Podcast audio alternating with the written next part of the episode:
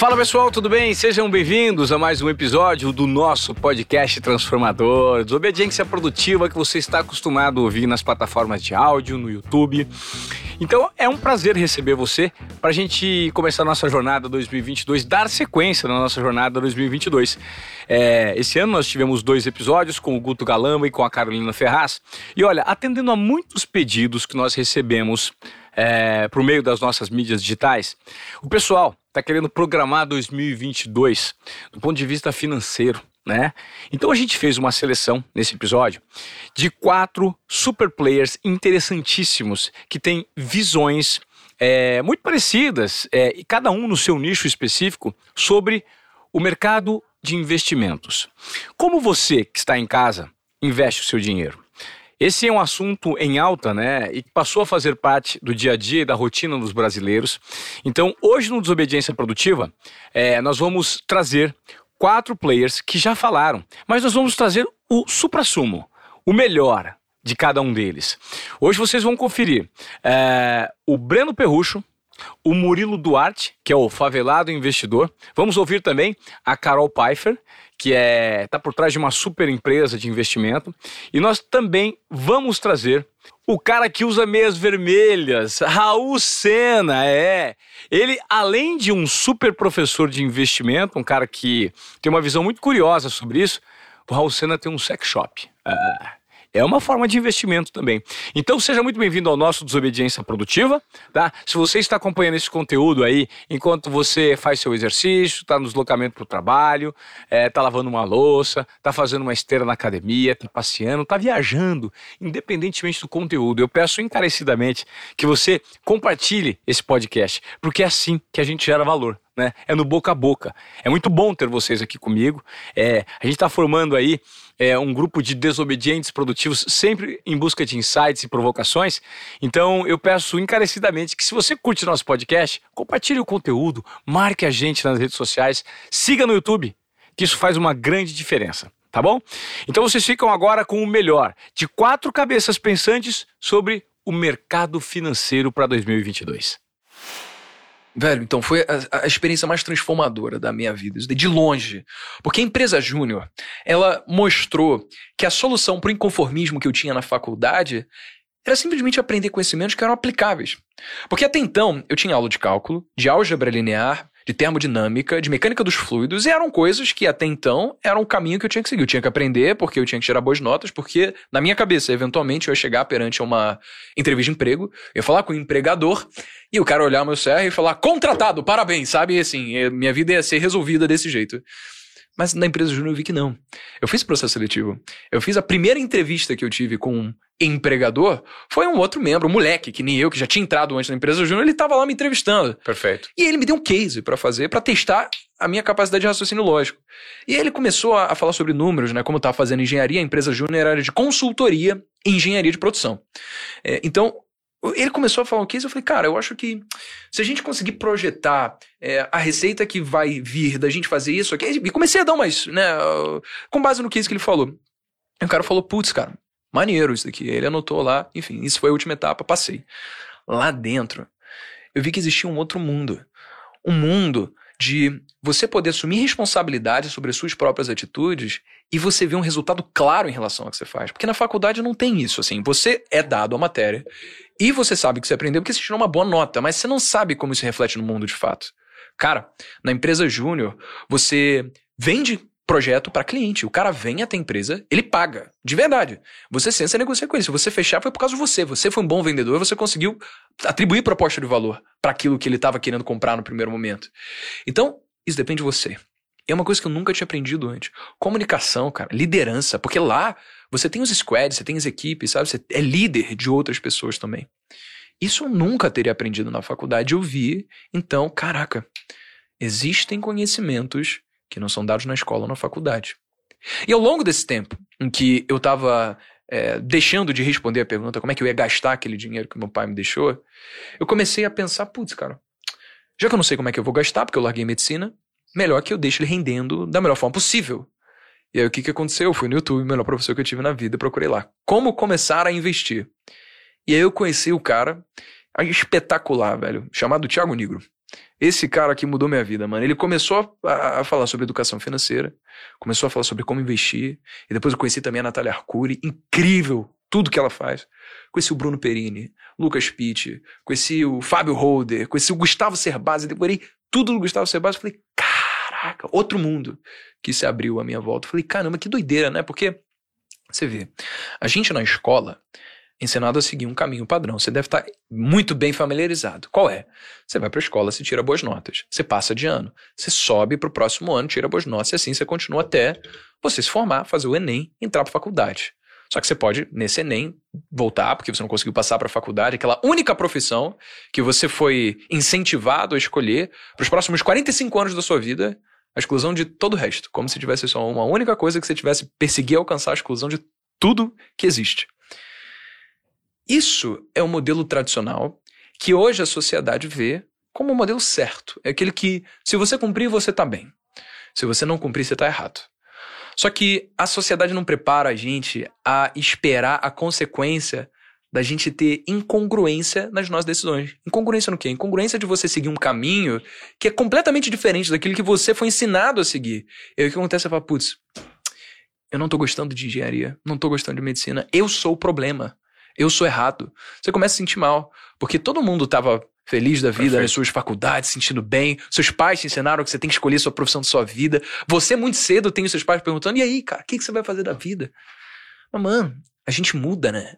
A gente adquire conhecimento ao longo do tempo. A gente. Às vezes você gosta de, de tocar violão num dia, você tá. não gosta mais do outro, cara. Às vezes tá perdidamente apaixonado por alguém, no dia você não tá mais no outro. Às vezes você gosta de comer bolo num dia, você não gosta mais no outro a gente muda, a gente é volúvel. Então, a gente precisa estar tá constantemente sendo incentivado a novos inputs para não cair na mesmice, porque a mesmice faz com que a gente fique na, na isso, na mesma. E isso não move ninguém. Mas ainda assim, a gente é meio que tido como normal você fazer uma única coisa para sempre. Então, quando eu cheguei na faculdade, e quando eu comecei a ter contato com a empresa júnior, e quando eu comecei a aprender a investir, eu vi duas coisas. Primeiro, todo mundo lida com dinheiro. Independentemente de quem você seja. Você pode ser um advogado, engenheiro, você pode ser gari, você pode ser astronauta, você pode ser bibliotecário, você escolhe, cara. Você vai ter que lidar com dinheiro. A não sei que seja um monge tibetano que tem uma, sei lá, uma, uma terra autossuficiente. Você vai precisar saber como investir o dinheiro que você recebe no mês. Você vai saber como diversificar a sua renda para cumprir determinados objetivos que você tem na sua vida. Você tem o direito de saber que você não precisa depender do INSS aos 65 anos de idade. Porque é isso que a gente aprende. Você vai trabalhar numa boa empresa para se aposentar com um bom salário, porque você vai conseguir se aposentar com o teto do INSS. Cara, pô, hoje uma pessoa, eu fiz essa conta, uma pessoa que recebe 3 mil reais por mês, Sabe quanto é que ela tem que contribuir? Ela contribui para o INSS 11% do salário, isso é média, né? Então a pessoa vai lá com 3 mil reais, contribui 11% do salário, o empregador contribui com mais 20%. Se ao invés desse dinheiro né, ter sido usado para ir para a Previdência Social, ao invés disso fosse usado para ela mesma investir o seu dinheiro, ela com uma rentabilidade de 8% ao ano, depois, quando ela chegasse aos 65, uma pessoa com 3 mil reais por mês de renda. Durante, tá. durante todo esse tempo. Aí Sabe ela... quanto ela receberia de renda passiva, velho? Ela receberia de renda passiva 26 mil reais por mês, porque ela teria acumulado um patrimônio de 4 milhões e meio ganhando 3 mil reais por mês, só investindo aqueles 11% que ela já dá para o NPS. Só os 11, nem conta os 20 da Não, empresa. Não, conta os 20 da empresa. Considera que esses 20 seriam dinheiro que, ela, que a empresa deixaria de pagar direto, Perfeito. pagaria para o empregador, para o funcionário, para ele mesmo decidir o que fazer com o próprio dinheiro. Tá. Tá bom? Então seria 31% do salário que ele iria investir, vamos colocar desse jeito poderia se aposentar ganhando 26 mil reais. Uau. Precisa se aposentar ganhando menos do que ganhou a vida inteira, porque alguém que ganha 3 mil reais por mês nunca vai se aposentar com o teto do INSS. Então, isso me mostrou a necess... o direito que todo mundo deve ter de ser dado educação financeira, de base. Não é algo que você deve ver só na faculdade, isso a gente nem é. Mas isso é algo que deveria ser dado no ensino básico. Sabe por quê, cara? Porque é fácil, não é difícil. Você fala de taxa Selic, sobre política monetária do Banco Central, expansionista, contracionista, e fala, meu Deus, mas que coisa difícil daí. Isso é um bicho de sete cabeças, eu não consigo entender. Não é para mim. É, não é para mim. Mas, cara, é moleza, isso daqui é muito fácil, pô. A gente tem hoje pessoas que têm 11 anos de idade, começaram, e, e, e assim, só porque se. Não tinha um filtro, sabe? Naquela coisa de. Putz, vou, vou, vou estudar isso daqui. Mano, tem um moleque agora, ele começou com 11 anos de idade, chama Kid Investor. O cara tem 13, começou há dois anos atrás, ele tá com 350 mil seguidores. Deve estar tá com mais, né, amor, agora? O maluco tá crescendo, tipo, 20 mil por dia e não é. Não tô brincando. Uau! É sério, por dia. 13 anos de idade. Ele tem 13 anos. É. Incrível, incrível. Felipe Moleiro. O moleque, ele fala sobre finanças, cara. Ele tem 13 anos de idade. Mas ele não fala sobre finanças como um moleque de 13 anos de idade. O cara fala que nem adulto. Por quê? Porque ele é genial? Porque ele é simplesmente fora da curva? Pode ser. Ele pode ser fora da curva. Mas o bottom line é que ele não teve filtro para começar a aprender. Se um moleque de 11 anos de idade consegue aprender sobre educação financeira, cara, qualquer um consegue, mano. E ainda assim, a gente não é dado isso na escola. Isso foi a primeira coisa que eu percebi. A segunda foi a seguinte. Tinha vários amigos na faculdade, pessoas que eram mais velhas do que eu, que tinha conhecido na empresa júnior, que estavam fazendo outras coisas na vida também, e estavam se formando, né? E aí, amigos que você se preocupa, e aí, cara, pô, se formou, aí como é que tá a vida? Aí ele, mano, não consegui nem emprego ainda, cara. Tô esperando aquela proposta de estágio lá do programa de treininho, mas sei lá, vou trabalhar com outra coisa. E aí o que acontece? A pessoa passa cinco anos, no mínimo, tá? Porque normalmente em engenharia a galera se forma mais do que isso. No mínimo, cinco anos, com dificuldade do caceta, mano, estudando cálculo todo dia, essas coisas que eu te falei, pra conseguir ter finalmente o diploma e cumprindo todos os crachás que a sociedade impôs, finalmente viver bem, tá bem de vida, e não consegue emprego. Ou então, se consegue, vai ser desrelacionado à área do qual se formou. Ou então, se consegue, vai ser para ser contratado numa posição inferior daquilo que o diploma dela teve. Por exemplo, um engenheiro que é contratado como analista, porque existem muitos outros engenheiros muito mais experientes que estão aceitando ganhar o piso de um engenheiro recém-formado. Mas por que isso acontece? É porque os empregadores são seres opressores capitalistas que querem o mal de todos e estão desesperadamente procurando lucros? Não, cara. É lei do oferta da procura, pô. Lei de livre mercado. A gente não tem pessoas suficientemente aptas a abrir empresas para absorver toda essa demanda. Existem mais pessoas se formando do que empresários criando empregos. O que, que acontece? O valor que essas várias pessoas têm ao se formar diminui, é pequeno é uma simples defasagem de lei da oferta e da procura. Retomando agora, trabalhava numa empresa é, na KPMG, né, uma Sim. empresa de contabilidade e de, é auditoria, né? Auditoria contábil. Isso. Auditoria contábil. E, pô, aprendeu muito ali. Veio dessa estrutura familiar simples, sofrida, mas com um, um, um fogo nos olhos muito grande. Quando é que virou a chavinha? Cara, a virada de chave eu acho que foi quando de fato criei o canal, né? Então eu criei o canal porque foi o seguinte, nessa conversa com a trainee e tudo, é, eu explicava da maneira mais didática, sem economês, jeito quebrada, a favela de ser. Você explicava para trainee? Isso, para trainee. Que, que nasceu você estava também... contratado já, né? Você estava contratado ali e tal. Sim, já estava contratado. E ela também era de quebrada, nasceu em Osasco, né?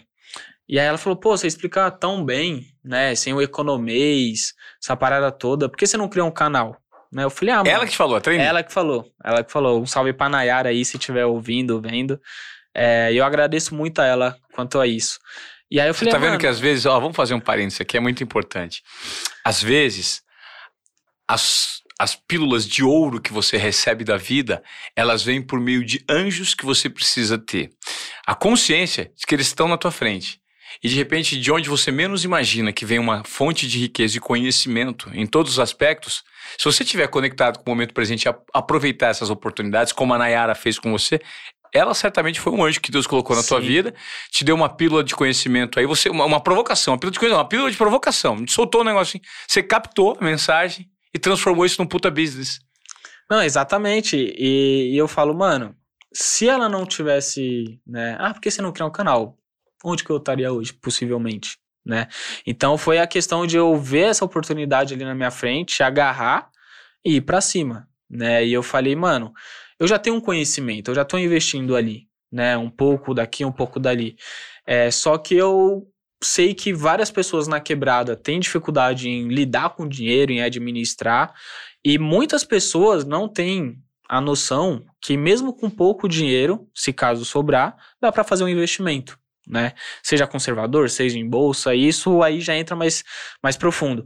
Mas a partir disso que eu falei, mano, eu vou ajudar essas pessoas, né? Eu não sou egoísta para ter só esse conhecimento e guardar para mim. Eu falei, mano, eu vou criar um canal no YouTube, vou criar um Instagram e vou falar, né? Quem se identificar, quem gostar do conteúdo, é, vai acompanhar, né? Foi isso que eu pensei. E graças a isso a gente cresceu bastante aí nos dois últimos anos para cá. Como é que foi a escalada do canal? O canal, quando você fez, você começou a receber é, retornos, feedbacks interessantes logo de cara, e aí que surgiu a ideia para você montar um curso. Como é que foi a percepção do mercado, de pessoas do seu segmento? Porque mercado financeiro é coisa de nego que tem grana. Sim. Né? sim. Como é que um cara da favela vai falar sobre o mercado financeiro? Você sofreu esse tipo de resistência no início? Olha, a primeira resistência que eu, que eu sofri foi de um primo meu. Né? Eu lembro que eu criei ali as redes sociais e divulguei para meus contatos do WhatsApp. Né? Tinha, sei lá, 50 pessoas. E esse primo falou: pô, mano, você é da favela, o que, que você tá fazendo? Isso, aquilo, né? Já meio que desmotivando, só que aí eu falei: beleza, eu vou dar atenção a isso, eu vou continuar o que eu quero fazer. Né? E continuei no meu caminho, no meu propósito. E aí, quando eu criei, né, comecei a ter um reconhecimento, a primeira coisa foi que a gente saiu em mídias, né? Então, saiu em jornais, em revistas, relacionado ao mercado financeiro, tudo mais. E isso deu um grande crescimento ali. Isso deu uma rever, reverberou isso. Sim, aí. sim. E aí foi quando a gente chegou na, na Faria Lima, né? Vamos dizer, Ah, não vou dizer assim. Com os Faria Limers. É, os Faria Limers. E assim, é, tem algumas críticas, assim, algumas resistências, né? É, quanto, pô, você é da favela, o que, que você tá ensinando, né? Eu falo, mano, primeiro, eu tô ensinando é, para uma classe social que eu vim, que eu me identifico e que eles vão olhar e falar, pô, o moleque tá fazendo algo diferente, né? Eu falo, mano, na favela não é só futebol, né, ou cantor de MC. Eu falo que dentro da favela tem vários diamantes ali a serem lapidados. Tem o cara que é da arte, tem o cara que é da música, o cara que é jogador, o cara que é empreendedor e tem o investidor também, né? Então eu falo que eu não quero ser o único favelado investidor. Eu quero montar, vamos dizer assim, uma multidão de favelados investidores. Não é só o Murilo, né? Eu quero o Vinícius, eu quero o Cleiton, quero o Matheus, quero a Maria, quero a Marcela, eu quero todo mundo, né? Todo mundo ali com uma boa condição financeira, de que não vai se preocupar em pagar as contas, muitas vezes, que não vai só viajar, não, não é desmerecendo, longe disso, mas não é só viajar para Praia Grande, utilizando ali o cartão de crédito, estourando, e é uma vez no ano, eu falo, não, toda pessoa merece ter uma condição financeira mais digna, mais saudável, e se o cara que tá me criticando, ele não entende isso, eu não posso fazer nada, porque muitas vezes meu conteúdo nem é para ele. Né, ele pode acompanhar outros influenciadores, é, casa de research, enfim, vários conteúdos que ele vai se identificar e tá tudo bem. Né? A partir do momento que eu entendi que o meu conteúdo não vai atender todo mundo, mas vai atender o tipo de pessoa que eu busco, né, o, o público-alvo ali da quebrada da favela, é isso que me importa. Né? E, e nesses dois anos eu fui aprendendo também que o meu conteúdo chega para todo mundo. Né? Então já chegou gente no meu Instagram, pô Murilo, eu tenho 2 milhões de reais aqui, eu não sei o que fazer com esse dinheiro. Já chegou MC, que hoje vários trocam ideia comigo, pô, ganhei aqui 50 mil num show, né? 30 mil no show, isso, aquilo. Como eu aplico. Como que eu faço com esse dinheiro? Ah, tô gastando muito, né?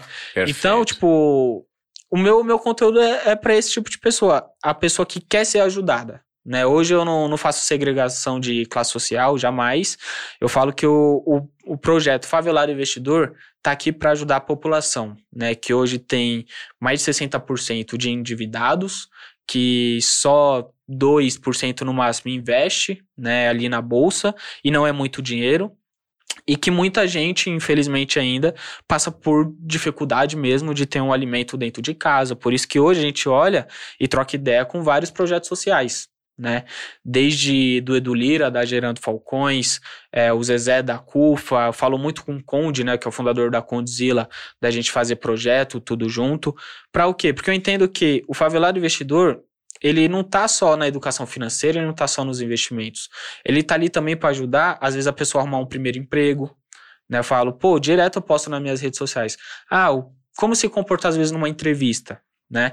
Como que montar um currículo, né? Como que você vai se diferenciar às vezes numa comunicação ou enxergar uma pessoa que pode te ajudar a desenvolver um bom trabalho, criar uma, uma experiência melhor ou te fazer uma migração de uma empresa para outra, né? Então, isso tudo é que eu fui aprendendo também dentro da KPMG. Né? Foi coisas que eu fui aprendendo, eu falo.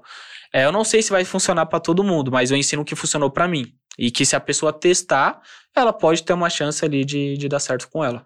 Isso é muito interessante, porque talvez os seus olhos sejam os olhos mais é, atentos, porque você tem como experiência a sua própria vida, né? Sim. É a sua própria dor. É... E hoje, hoje, na quebrada, o jovem, ele se sente muito excluído? Sente. Sente. Eu já me senti. E não é, é só financeiramente, não, é socialmente. Né? Socialmente, né? sim. É, é complicado porque, assim, quando eu falo, principalmente no Twitter, né? O que falta é oportunidade. Tem muita gente boa lá, né, mano? Tem, tem. É o que mais tem. É o que mais tem. Inteligente, né? Sim, esforçada. E não é, esforça, e não é só vinculada às disciplinas e o currículo escolar, né? Às vezes tem muito moleque que não vai bem na escola, mas tem uma puta cérebro legal eu e que. Não, Eu não ia bem na escola. Eu já repeti de ano. Primeiro ano do ensino médio. Eu, minha nota de 0 a 10 era 5. Né? E no primeiro ano foi tudo 4 e repeti de ano. Tipo, onde eu cheguei. Né? Então é o que eu falo assim. É, tem vários talentos, tem várias pessoas trabalhadoras, esforçadas, e o que falta é oportunidade. Eu lembro que eu dei uma entrevista é, em um jornal de mercado financeiro, né? É, e ele falou: Ah, que que você manda um recado né, pra, pra Faria Lima, tudo? Falei, pô, olhar mais pra favela. Né? Não existe só o favelado investidor lá. É, existe uma pesquisa, que se não me engano foi de 2020, 2019 ou 2020, que fala que na favela movimentou um bilhão de reais. Né? Então, tipo, movimenta o dinheiro. Então, por que não dar oportunidade para pequenos empreendedores? Né? Quanta, quantas empresas ali poderiam, tipo, não só se tornar multinacionais, vamos dizer assim, mas crescer mesmo, né? Então, quando a gente olha para o lado do empreendedorismo, é onde né, o pequeno empreendedor é o cara que mais gera emprego no Brasil. Não são as multinacionais. Claro. São os pequenos e médios é, empreendedores. É, também dá oportunidade de emprego, né? Então, pô, ah, às vezes o... Tá lá, eu lembro quando eu né, procurava vaga de emprego. Ah, precisa ter, vamos supor, 20 anos, né, 18 a 20 anos, tá cursando contábeis, inglês fluente. Né? Eu falo, mano, não tenho inglês fluente. Né? Tipo, claro que isso não é uma desculpa, mas é porque eh, muitas vezes o, o cara ali da quebrada, só dele ter chegado numa universidade que é bem difícil, é, ele chegou ali, né? Como de onde ele vai às vezes arrumar um tempo, porque ele também trabalha para pagar a faculdade, para estudar um inglês, né? É, lembrando que a gente só tem 24 horas o dia. E, e assim, aí eu falo, mano, o que falta é oportunidade, porque tem gente que trabalha, tem gente que se esforça, é, tem gente, hoje, graças à internet, ficou muito mais acessível o conhecimento, né? Eu falo que é, 99% do que eu ensino é, é grátis, né? Então, tem o Instagram, tem o YouTube, mais de 200 vídeos, tem Twitter, Direct, enfim, é um trampo grátis, que ninguém tá me pagando por aquilo, né? Então, eu falo, mano, dentro da quebrada, tem o cara que é MC, tem o cara que é jogador, tem o cara que é investidor, o empreendedor. Tem o cara que, beleza, o cara só quer trabalhar, é o perfil dele ali, né? Quer trabalhar, às vezes, registrado e, e tá tudo bem, né? Hoje eu vejo muita gente na internet, ah, ah, o cara é SLT, isso, aquilo, vou, né, meio que repudiar esse cara. Não, é o perfil do cara. Nem todo mundo tem o apetite de correr um risco como um empreendedor. Né? É a mesma coisa quando a gente fala de investimento. Tem o cara que tem um perfil mais conservador. Então ele nem vai para a bolsa de valores. Claro. Ele vai ficar ali no tesouro direto, no CDB. Sim. E tá tudo bem. Não tem nada de errado quanto a isso. Então, no final, o que falta é a oportunidade. Então, o que é, falta para o Brasil é entender que dinheiro ele precisa ser falado sim é, que isso não é nenhum tipo de pecado ou de crime, etc. Que a gente precisa é, popularizar esse conteúdo e que isso faz bem para todo mundo. Porque não é normal você trabalhar a vida inteira até tarde sem poder curtir a sua família, ganhando pouco, não podendo realmente ter alguns privilégios. Então, se a gente começar a ensinar o brasileiro a valorizar sua hora de trabalho, a ganhar mais por hora e ele poder construir e poder investir, e às vezes as pessoas falam, mas eu preciso de muito dinheiro para investir. Você consegue, a partir de 100 reais, você consegue investir. Ah, mas daí vai demorar muito tempo para eu conseguir juntar dinheiro ou pra eu ter um patrimônio. Eu vou te contar uma coisa, você vai viver muitos anos. Então, e com o avanço da medicina e de tudo que a gente vem tendo na tecnologia, se você vai viver muitos anos, você prefere viver bem em algum momento aí ter essa virada de chave ou você vai continuar sofrendo com o dinheiro a vida inteira porque você quer sempre gastar no presente? Então, o que a gente tem que lembrar é isso, do planejamento, é do investimento, ele é pouco a pouco, não é da noite para o dia. As pessoas, muitas vezes, elas querem ganhar dinheiro, mas elas querem para ontem. Sim. Você não aprendeu a andar em um dia, você não aprendeu a falar em um dia, você não aprendeu nada em um dia. Então, é, é diferente você, você a, a, aprender e aplicar isso por meio da educação e com persistência do que você ganhar na loteria, né? O brasileiro, ele, ele tem essa cultura de querer tudo muito pronto. É, no início do programa, eu, eu fiz na abertura é, uma colocação que até extrai de uma fala sua quando a gente conversava nos bastidores. A Bolsa de Valores é, ela ainda é um vilão para muita gente. Por quê? Porque ela gera medo, ela gera falta de, de, de, de, de entendimento, né? E aí, o primeiro passo, quando eu te perguntei dos obstáculos, você falou sobre a educação, é, é fundamental a educação. Como é que hoje o cara que tem aí 500 reais sobrando por mês, ele fala, caramba, eu ouvi o podcast que o Ivan Moré fez com a Carol Pfeiffer, qual que é o primeiro passo que eu dou? Onde eu vou primeiro aprender para aos poucos, lentamente, começar a fazer o meu dinheirinho crescer e, e, e, beber um pouquinho dessa fonte de educação financeira que está à disposição e que o brasileiro coloca tão pouco em prática. Qual é a orientação que você dá? Legal. Olha, o primeiro passo é, como você falou, o conhecimento, né? É assim, aprender. Porque tem muita gente que fala assim: não, beleza, gostei do podcast, então amanhã vou abrir uma conta numa corretora, vou colocar todo o meu dinheiro lá e vou começar a operar. E daí, esse é o vilão. Na verdade, o vilão não é a bolsa, o vilão somos nós mesmos, né? Porque sem preparo, sem conhecimento nenhum, a gente quer comprar e vender e achar que aquilo é cassino ou loteria. Então, até existem muitas matérias sobre o day trade, principalmente, né? Ele é muito aí é, atacado atacado pela, pela mídia, né? Como se o day trade fosse vilão. Como eu já falei, o day trade é só comprar e vender no mesmo dia, é um tipo de operação. E por que, que ele é dito como vilão? Primeiro porque as pessoas elas querem entrar no mercado achando que elas vão ganhar dinheiro rápido. Então elas veem, por exemplo, no meu Instagram, ah, a Carol ganhou dois mil reais em cinco minutos. Então isso daí vou fazer também, vou comprar e vou vender e vou ganhar dinheiro rápido. Então o primeiro passo é conhecimento. O conhecimento, como eu falei, ele te liberta. Se você aprende do jeito certo, você não vai ser refém da opinião opinião, nem da diquinha de ninguém. Então você vai tomar decisões com base no que combina também com o seu perfil. Porque... E onde de repente absorver esse conhecimento para quem é leigo total? Legal. O primeiro passo, né? Eu mesma tenho muito conteúdo, tenho mil vídeos só no YouTube.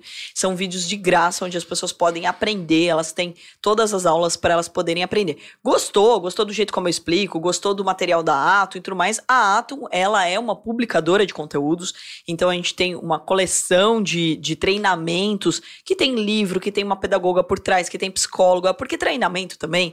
As pessoas falam, não, mas eu tenho um vídeo lá no YouTube, vou aprender e tudo mais. Gente, é igual uma profissão profissão, né? Você vai aprender uma profissão, você não vai ser formado em medicina pelo YouTube, né? Você vai pegar claro. e vai sentar a bunda na cadeira, vai estudar. Então existe um jeito educacional para que você aprenda de fato. Então a gente montou todo um treinamento com simulador que aí parece uma velha falando, mas na minha época não tinha um simulador, né? Só tinha você abrir a conta e já colocava dinheiro de verdade, era o jeito de aprender. Uhum. Agora não. Então, nos nossos treinamentos, a gente tem um simulador para as pessoas poderem é, aprender é, com dinheiro de mentira, mas na bolsa de verdade. Então, ou seja, é igualzinho a bolsa, só que é com dinheiro fictício. Então você vai ficar comprando e vendendo, ver se você entendeu a estratégia, ver se você entendeu a ferramenta.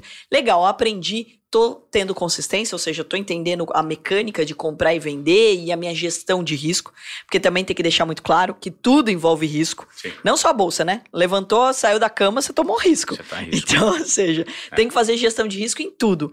E daí tem esse simulador, você treina. E daí você treina já usando as ferramentas e o conteúdo que a gente está ensinando. Esse é o, é o, legal, né? Quando você procura um mentor, quando você procura um professor, é você abreviar o caminho. É você passar por um caminho que já está asfaltado e com luz. Alguém já passou pela trilha cheia de Sim. mato, pedra e etc. Então o primeiro passo é esse. O segundo é treinar. É ir para o simulador, comprar e vender, entender a mecânica. E daí o terceiro é investir. E daí tem dois caminhos, tá, Ivan, que são bem importantes. O primeiro é investir com o seu próprio dinheiro, e daí eu recomendo que você comece pequeno. Não é para vender a casa, papagaio, periquito, a sogra e colocar tudo na bolsa. Então você começar pequeno para você começar a entender a mecânica do mercado e você também não sofrer à noite, né? Pô, eu não dormir preocupado porque como a bolsa vai abrir no dia seguinte. Então esse é o primeiro passo. E segundo, que você pode se tornar um profissional do mercado financeiro.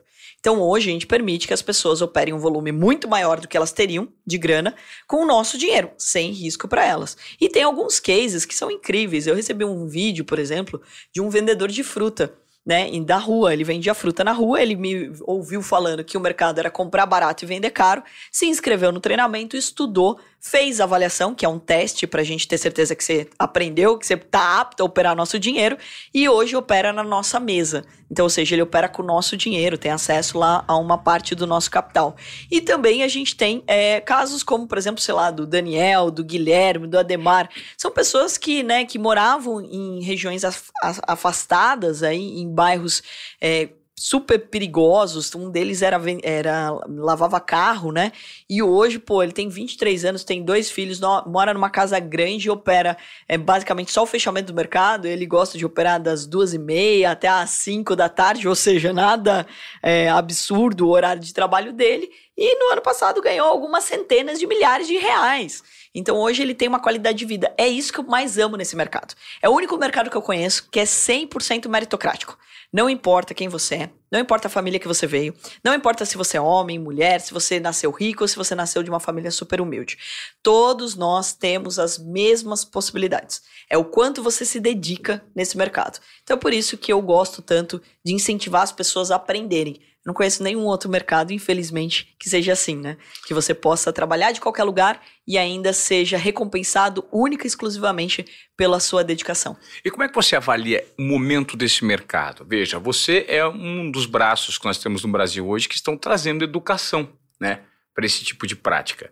É, aqui nessa pesquisa que a gente realizou no nosso podcast, muita gente quer saber mais sobre esse assunto. Como é que você tem notado o aquecimento de pessoas que estão entrando a partir de agora nesse mercado? Você acha que está rolando uma conscientização da população brasileira em relação a isso? Sim, e eu fico muito feliz porque é, por muitos anos, né, como eu falei, faz 16 anos que eu estou nesse mercado e o número da bolsa sempre foi o mesmo, né? A gente tinha no máximo lá 500 mil investidores e a gente teve um salto em dois anos. Hoje a gente tem aí aproximadamente 3 milhões milhões de pessoas investindo no Brasil.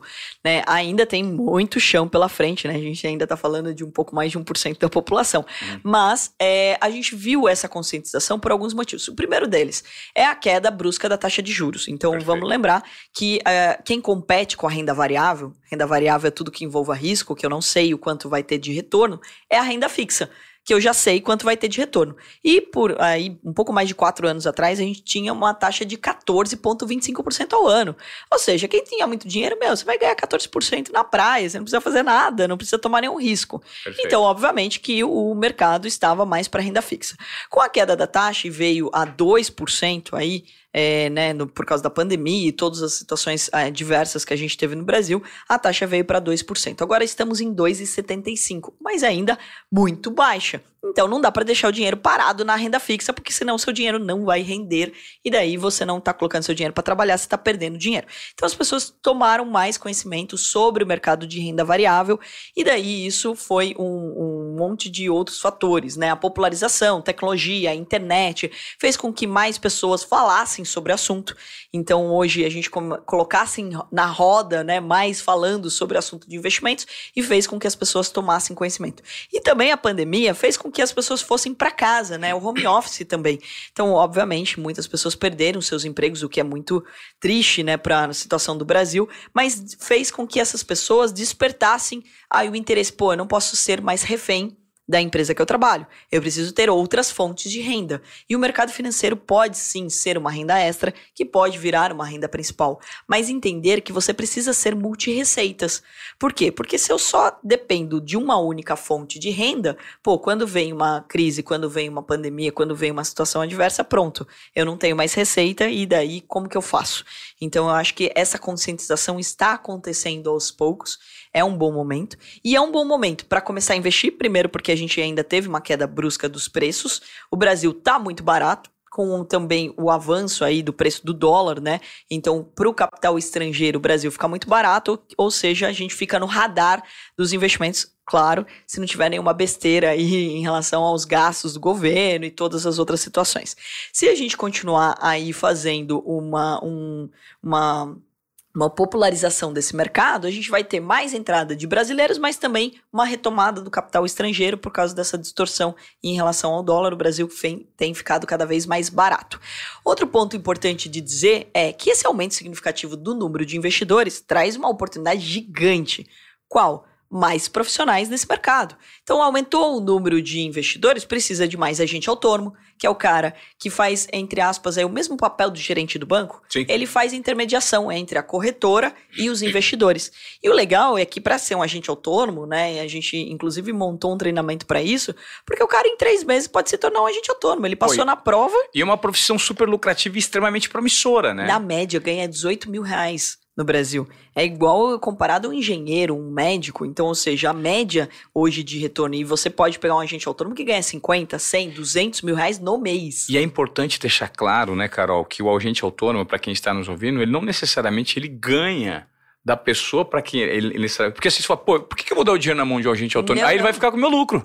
Não, e o agente autônomo, pessoal, ele é só é, como se fosse um atendimento.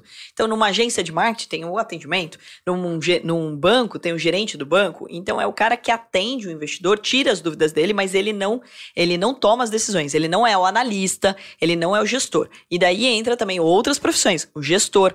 Gestor é o cara, sim, que daí vai ter uma certificação, um CGA, para poder aí é, fazer a gestão do dinheiro de terceiros, ou seja, ter clientes e ganhar no que a gente falou de performance. Que é o que eu falei, que eu e meu irmão, a gente já teve uma gestora, né? é, então, para ganhar no que a gente era melhor do que o mercado. E daí tem o analista, tem o broker. Então, ou seja, se esse mercado está crescendo, o número de investidores, as corretoras e os bancos estão contratando. Então, você que está nos escutando e que quer aí, de repente, mudar de área ou quer ver outras oportunidades, comece a estudar o mercado financeiro. Porque pode ser que você se torne um trader, pode ser que você se torne um trader e também um agente autônomo, pode ser que você se torne um gestor, você pode descobrir a um mercado altamente lucrativo, que hoje é 100% online, que não exige que você mude da sua cidade. Eu fico muito feliz quando eu entrevisto alguns alunos de cidades de 3 mil, 4 mil habitantes e que estão operando na bolsa e que ganhando dinheiro de lá, sem precisar mudar para uma capital, por exemplo, ter um custo como é a vida em São Paulo, né? Então, isso é gratificante. As pessoas entenderem que existe literalmente um varalzinho de dinheiro passando na cara delas todo dia, que é a bolsa de valores, e que elas têm a chance de pegar uma parte desse varalzinho e colocar no bolso. Você, Raul, é, por conta é, desse seu perfil de ter um entendimento e ser um hackeador de leis e sistemas para usar em benefício próprio, porque você é um analista muito profundo de dados, como você mesmo disse, é, como você percebeu e como você gera valor em relação ao conhecimento para sua audiência é, no investidor sardinha, do ponto de vista financeiro? O que, que as pessoas querem saber e como você consegue ajudar essas pessoas sendo tão autêntico? Então, eu vou ali, pesquiso as, as coisas, os maiores problemas. Então, assim, cara, qual que é o maior problema hoje dessa pessoa? Então, no próprio vídeo você consegue surgir, porque eu faço um contador de palavras. O YouTube também permite você buscar por palavra-chave, né? Você pode contar quantos comentários tem com cada palavra-chave. Por exemplo, essa semana tinha um vídeo que as pessoas estavam comentando muito sobre marcação a mercado. Aí eu procurei esse tema no Google e depois no YouTube, e eu percebi que não tinha nenhum vídeo que explicava de fato o que era aquilo. Cara, é, eu peguei, bolei esse vídeo certinho, peguei os termos que eles mais digitavam, peguei os termos que eles mais digitavam ali, ah, fiz essa busca ali por esses termos e tal, peguei os termos que eles mais digitavam e fiz um vídeo sobre isso. Olha que surpresa, deu certo o vídeo. Incrível, né? Só porque todo o público queria ele, ele funcionou. Estranho. E aí ele vai dar certo. Então é simples assim. Você vê o que as pessoas precisam e entrega. A gente faz exatamente isso. A gente tem um trabalho ali de entender onde tá falhando, onde as pessoas não estão conseguindo evoluir. E por isso que eu faço conteúdo no nicho que eu faço. Eu vi que tinha muita gente fazendo para iniciante demais e muita gente fazendo para avançado demais. Faltava o meio ali. Faltava aquela parte. Cara, eu não quero mais aprender a economizar dinheiro e eu ainda não estou pronto para investir no exterior, talvez. Eu tô no meio termo aqui. E aí eu faço conteúdo para essa galera que era um gap de mercado que tinha gigante. Por isso que cresceu de uma vez, porque veio de uma, de uma base ali, gerou muito inscrito de uma vez. Os seus cursos, quando você vende, você esgota muito rapidamente, né? O carrinho. Esgota bem rápido. É, é, Me dá mais ou menos um, uma, uma noção do que acontece. Você lança normalmente quantas turmas e em quanto tempo elas se esgotam? Cara, hoje a gente tem uma limitação muito grande na plataforma, porque como eu atendo todas aquelas pessoas ali, então assim, a, a UVP, que é a minha escola de formação de investidores lá, a gente atende em média 250 alunos por turma. Eu não atendo mais que isso. Então, a gente até tá tentando expandir as vagas, mas como eu tenho que conversar com as pessoas e tal, é mais difícil para mim.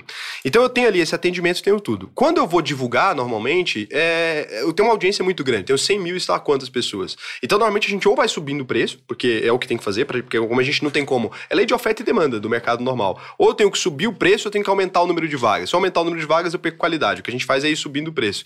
E aí, quando a gente divulga normalmente, já tem um grupo de pessoas ali que a, o próprio curso faz a propaganda, porque as pessoas convidam umas às outras, falam bem do curso. Você vai lá nos comentários que é todo o tempo, pô, ah, falando da UVP, os próprios alunos mesmo, porque a gente entrega aquilo que promete, cara. É, é simples assim. E pra você ter noção, a UVP é um curso que se você concluir ele e não gostar, eu devolvo seu dinheiro. Então, ou seja, não gerou valor, seu dinheiro não está relacionado Nunca, a prazo. É, a gente não tá nem aí com o Shard. Não, não é sete dias de garantia, é eterno. Um dia que você resolveu lá, pô, terminei. Não, tá bom. Beleza. Não, não, curtiu? Não curtiu, eu te devolvo, tá tranquilo. Então o cara, depois de concluir ainda, ele tem sete dias para pedir o estorno ainda. Depois de concluir o curso. Gerou o certificado, pode concluir, não tem problema. E esse tipo de comportamento hoje é o que mais atrai clientes. Quantos, quantos cursos você teve devolvido? Acho que três na história. Mas nenhum foi por. É, foi realmente o, o, usuário querendo cancelar. Teve um cara que ele teve filho logo na, nas semanas que começou o curso assim. Já, e aí eu peguei e falei, cara, com certeza. Inclusive deixei ele na plataforma ainda. Então eu te, falei para ele, ó, te estorno o dinheiro. Mas, cara, eu entendi o problema dele. Do nada ele descobriu que a mulher tava grávida. Depois de ter feito o curso, é um ticket médio mais alto. O cara falou, pô, você tô. Falei, não, cara, não tem problema. E detalhe, esse cara me pagou depois. Então ele pediu o estorno e depois eu deixei ele na plataforma. Ele pagou ele de pagou. Uhum. Que legal. E aí eu tive um também de um cara que teve um pai que faleceu. Então é sempre um problema que acontece assim, né? Uma coisa que não, o cara não tá esperando, ou vai demitido. E aí a gente tem um estorno assim. Mas depois da conclusão, nunca tive nenhum estorno. A cada dia a gente vê mais e mais produtores de conteúdo despejando o seu conteúdo no digital e tentando monetizar. Isso gera uma concorrência muito maior em relação à retenção da atenção do público. Como se posicionar diante disso, Raul? Qual que é a sua orientação para quem hoje precisa monetizar? De fato, é muito bom fazendo aquilo que sabe, mas não necessariamente é, sabe se colocar nesse mundo. Qual seria o primeiro passo, primeiro, segundo e terceiro passo que você daria para esses produtores de conteúdo? Cara, eu já penso diferente. Eu gosto demais de que exista concorrência, cara. É muito bom. Porque assim, quando você tá num nicho sozinho. É, você já reparou quando você vai, por exemplo, nas Casas Bahia, né? Numa avenida que tem Casas Bahia, tem 40 concorrentes enfileirados, assim, um de cada lado. Por quê? Aquela é a rua dos eletrodomésticos. Ou, ah, essa é a rua dos cabeleireiros. Essa é a rua de tal coisa. Aquilo atrai pro nicho. A Santa Efigênia, em São Paulo, né? A rua dos eletrônicos, dos equipamentos. Então é som, isso. tal. E você vai lá porque você sabe que lá é o lugar. Hoje, a pior coisa que poderia acontecer para mim seria meus concorrentes pararem. Seria a pior coisa. Porque eu cresço com base naquilo que eles produzem também. Então o cara veio aqui, viu nosso vídeo um pouquinho falando sobre isso, marketing digital, só o quê. Eu nem vendo produto sobre isso. Então eu não vendo nada sobre isso. O cara vai chegar aqui, ele precisa evoluir para algum lugar. Alguém vai se beneficiar disso aqui hoje. A gente produziu um conteúdo agora que vai cair lá no Euriller, vai cair lá no, sei lá quem mais que produz aí, no Sobral, vai cair numa galera que, que eu nem conheço. O Euriller eu conheço, mas vai cair numa galera que a gente nem conhece aqui porque a gente gerou conteúdo para esses caras. A gente gerou topo de funil. Eu vim aqui, falei um pouco sobre isso. Algumas pessoas falam, cara, que conteúdo interessante, eu preciso me aprofundar agora. E ele vai procurar o cara que aprofunda. Então a gente precisa, é um ecossistema. Quanto mais gente tiver fazendo conteúdo de finanças, maior eu vou ficar. E aí você vai ter que ter a qualidade de conteúdo que você vai ter que se distanciar dos outros. Ou seja, quando a maré sobe, todos os barcos que estão nela também sobem, né? Sobe, não É tem isso. jeito, cara. É o seguinte, se você fosse criar conteúdo de finanças ah, em 2008, você não ia ter visita nenhuma. Quando tem um ecossistema gigante falando sobre isso, o cara precisa de mais. E uma hora o cara vai olhar pro Ivan e falar, porra, Ivan é cara foda, hein, cara, eu gosto do Ivan pra caralho. E outro cara vai olhar pro Raul e falar, cara, odeio o Ivan, cara, eu gosto do Raul pra caralho. E, e pronto. E são diferenças que a gente tem ali de jeito de falar com o público, ou de forma de viver mesmo, porque tem cara que gosta mais do Thiago, que é um cara muito mais sério. Eu já, porra, posto foto bebendo, põe o pé na mesa. O cara, pô, não, cara, não dá, esse cara não dá pra mim. E tem outro cara, pô, o Thiago não dá pra mim muito quietinho e tal. E assim vai indo. Ou, ah, esse cara não entra do jeito que eu quero, ou não se aprofunda da maneira que eu gosto, ou não fala na intensidade que eu quero. Porque tem público pra tudo quanto é coisa. Então, assim, é, eu acho que não tem nada a ver, não. Eu acho que tem mercado pra todo mundo. Eu tenho mercado para todo mundo e de repente pro cara que tá inseguro, qual que é o primeiro passo, a primeira sugestão que você daria para esse cara? Cara, a primeira sugestão que eu daria pra esse cara é estuda os seus concorrentes e vê onde eles falharam. Porque todo mundo falha. Eu falho. Se o cara pegar meu conteúdo, eu sei onde dá pra melhorar. Eu sei fazer melhor do que eu. Então, assim, tem coisa ali, cara, que eu falo, cara, tem coisa que eu não dou conta por uma limitação não de de capacidade. Eu não quero fazer assim. Eu sei que, por exemplo, se eu dosasse melhor a palavra e com o mesmo jeito, com a mesma velocidade de fala e tudo, mas se eu não falasse tanto de coisas polêmicas, se eu não falasse que eu sou liberal, por exemplo, se eu não falasse assim, cara, por mim podia legalizar as drogas, se eu não falasse esse tipo de coisa, e porque realmente eu acredito nisso, no liberalismo é, clássico mesmo, tanto nos costumes quanto na economia, se eu não falasse esse tipo de coisa que ofende as pessoas, ou se eu não falasse que eu não quero ter filhos, eu ia conseguir alcançar mais gente. Só que aí, como eu falo, e se eu não fizesse uma live fumando um charuto, charuto, eu ia conseguir alcançar mais gente. Então eu sei que tem um espaço pro cara ser, ter o mesmo perfil que eu ali, só que mais limpinho. Entendi. Então tem um espaço, tem um gap ali. Mais agressivo um pouco que o Thiago, é, mais agressivo que a média do mercado também, só que mais limpinho. Bom, eu espero que vocês tenham curtido essa coletânea, né? Essa, de certa forma, retrospectiva que nós fizemos desses quatro players super interessantes do mercado, né? O Favelado Investidor, o Murilo Duarte, o Raul Sena, o Breno Perrucho, o Menino Surpreendente e a Carol Pfeiffer, disruptiva, Shark Tank e uma, uma cabeça pensante e inovadora nesse mercado do, dos investimentos.